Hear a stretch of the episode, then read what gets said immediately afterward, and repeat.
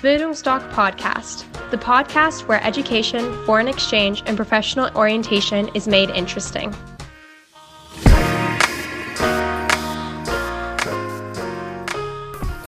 Bildungsdoc Podcast, the podcast where education, foreign exchange, and professional orientation is made interesting.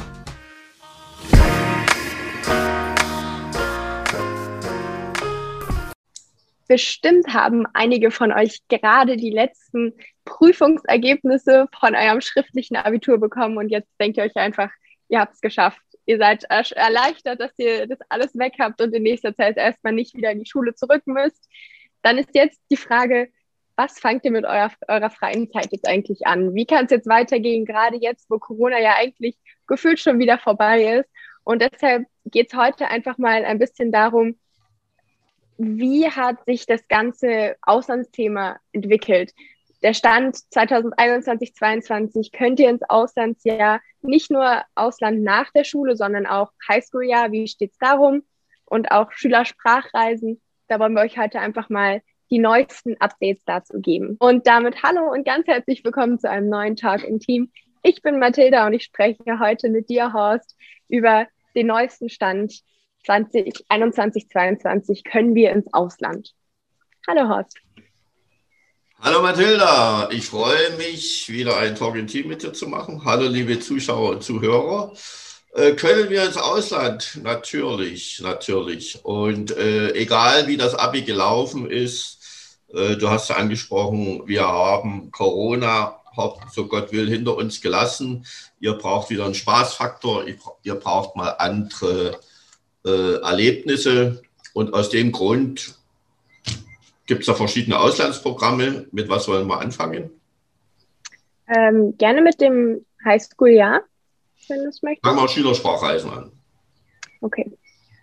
Äh, Schülersprachreisen prinzipiell ist es so, dass alles machbar ist. England, Frankreich, Spanien, je nachdem. Vielleicht ein Hinweis bei Schülersprachreisen. Wir haben in der Regel Schüler, die zwei, drei Wochen gehen.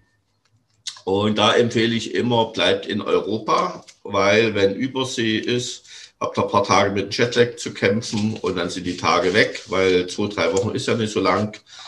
Äh, wenn die Überlegung kommt, wie sieht's aus mit Impfung?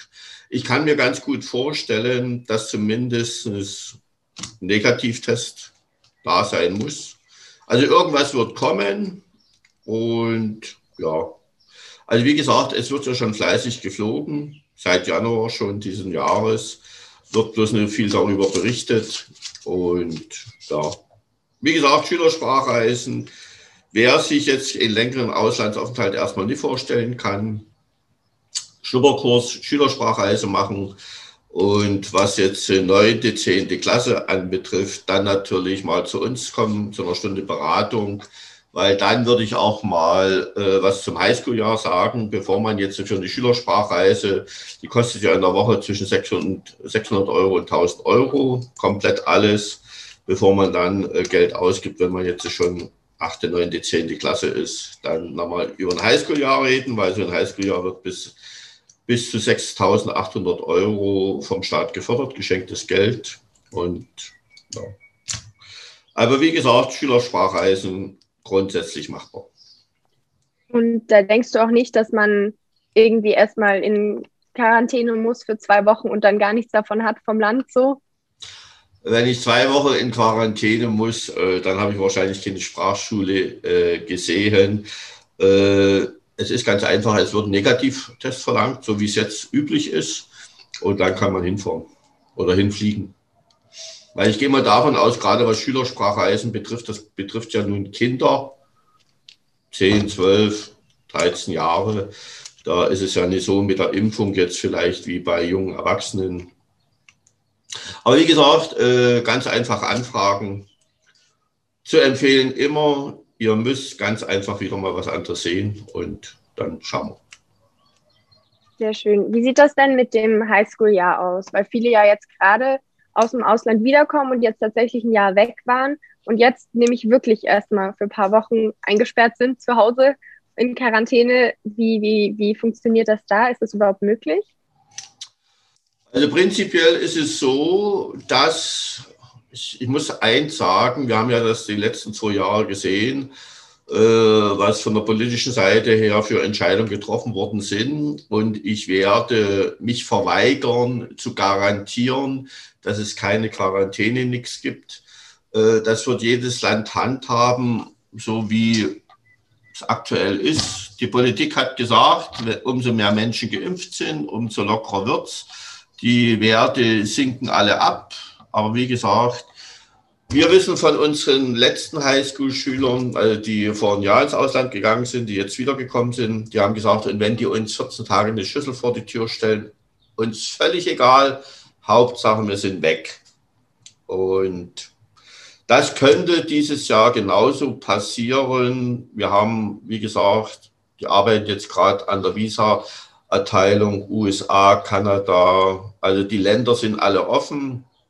Was momentan kritisch ist äh, oder besser nicht machbar ist, ist momentan England, weil die Brexit-Verhandlungen sehr gut gelaufen sind.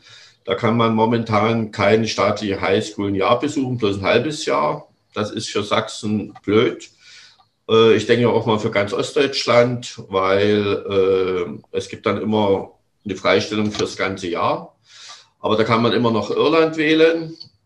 Es ist sicherlich dieses Jahr, also jetzt 21, 22, sind sicherlich noch Last-Minute-Buchungen möglich. Also die jetzt äh, denken, wir müssen noch mal weg und die Eltern sagen, machen wir, dann gerne uns anrufen und dann schauen wir mal, was möglich ist. Und ja, weil äh, es geht ja so im August, September im Flieger. Bisschen Zeit ist noch, aber dann sofort. Aber für nächstes Jahr, wie gesagt, äh, da gehe ich aus, davon aus, dass die Normalität wieder herrscht. Und da geht es dann mit neuen Schuljahr los, mit den Beratungen. Wir haben jetzt schon sehr viele Beratungen geführt für nächstes Jahr, also 22, 23. Und ja, gerne melden. Setzen wir uns erstmal eine Stunde zusammen, erstmal ein bisschen beschnuppern. Welche Möglichkeiten gibt es, Finanzierung, Fördermöglichkeiten und so weiter. Und wer dieses Jahr, also wie gesagt, 21, 22 nur nutzen will, anrufen. Dann frage ich unsere Partnerorganisation ab, welche Länder machbar sind, welche Programme machbar sind, was sie kosten. Und wenn dann die Eltern sagen, passt ins Budget, dann setzen wir uns zusammen und dann sitzt das Kind im August, September im Flieger. Wunderbar. Und dann jetzt für die, die gerade ganz fertig sind mit der Schule, ähm, wie sieht es da aus, wenn die nach der Schule ins Ausland wollen? Also die jetzt mit der Schule fertig geworden sind, müssten zu 100 Prozent den Flughafen stürmen, weil die ganz einfach jetzt mal abschalten müssten. Wir, also es ist so, Auslandsjahr nach der Schule 21, 22, also was jetzt Anfang September wäre, sieht so aus, dass Kanada seit gestern die Work and Holiday Visa Verlosung wieder gestartet hat. Also man kann sich sofort bewerben. Die Ausreise, aber das sind wie gesagt erstmal Informationen, die ich letzte Woche bekommen habe. Die sind noch nicht so offiziell. Die früheste Ausreise soll wohl Ende Oktober, Anfang November sein. Und dann, ich hoffe mal, dass das noch wegkommt, mit einem Quarantänehotel, weil das erschließt sich mir nicht so ganz in der Logik, weil das kostet 700 Euro. Das ist für mich so ein bisschen Geldschneiderei. Aber unsere Partnerorganisation arbeitet dran, dort eigene Lösungen zu finden, äh, mit Studenthäuser und so weiter. Und dann ist momentan noch die Auflage Kanada, dass ich einen Arbeitgeber bringen muss.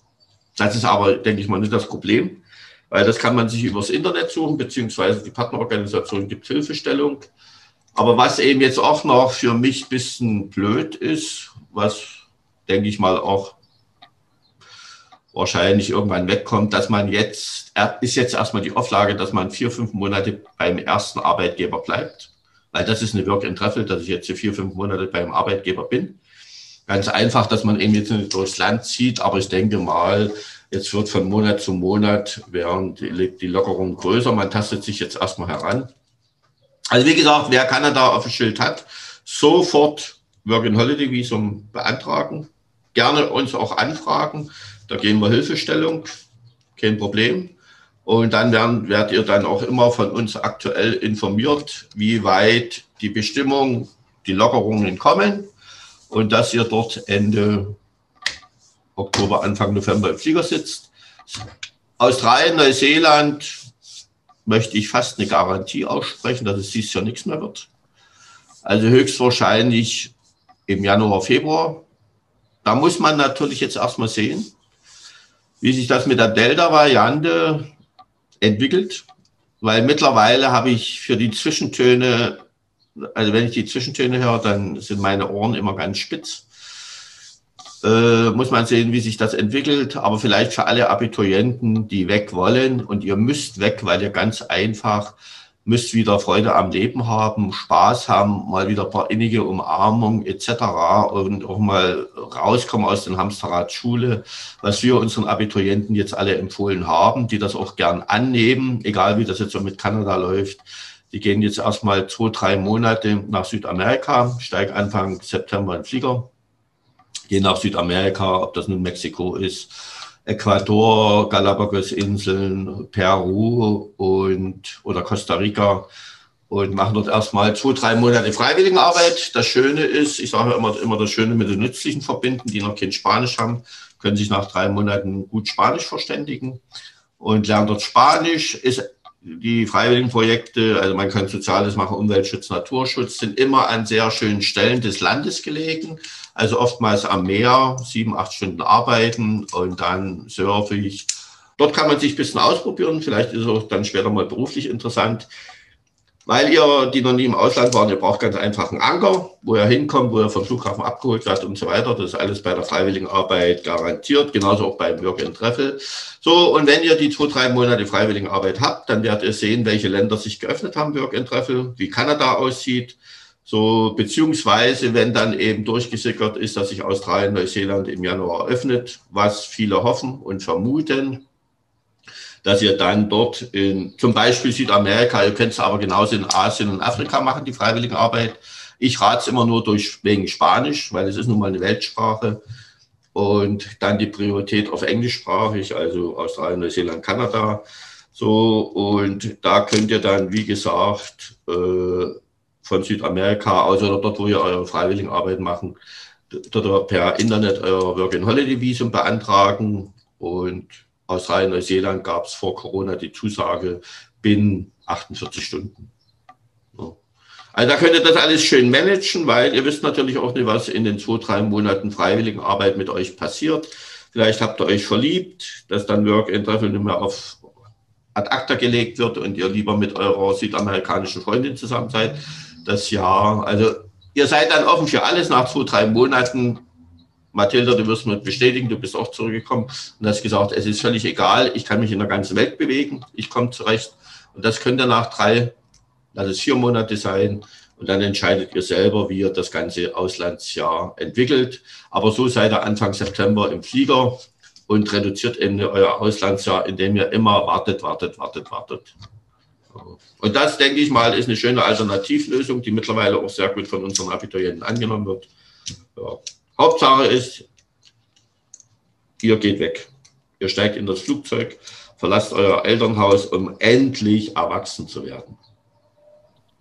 Wunderbar. Ja, also genau, egal wo ihr gerade steht im Leben, geht weg, gerade nach Corona. Ihr braucht diese Ablenkung, den Spaßfaktor, ihr müsst mal wieder was Neues sehen. Das ist ganz wichtig. Das kann ich auch aus Erfahrung eben, wie gesagt, empfehlen war ja ein Jahr in Kanada und man lernt so unglaublich viel über sich selbst und über andere und hat so viele neue Erfahrungen.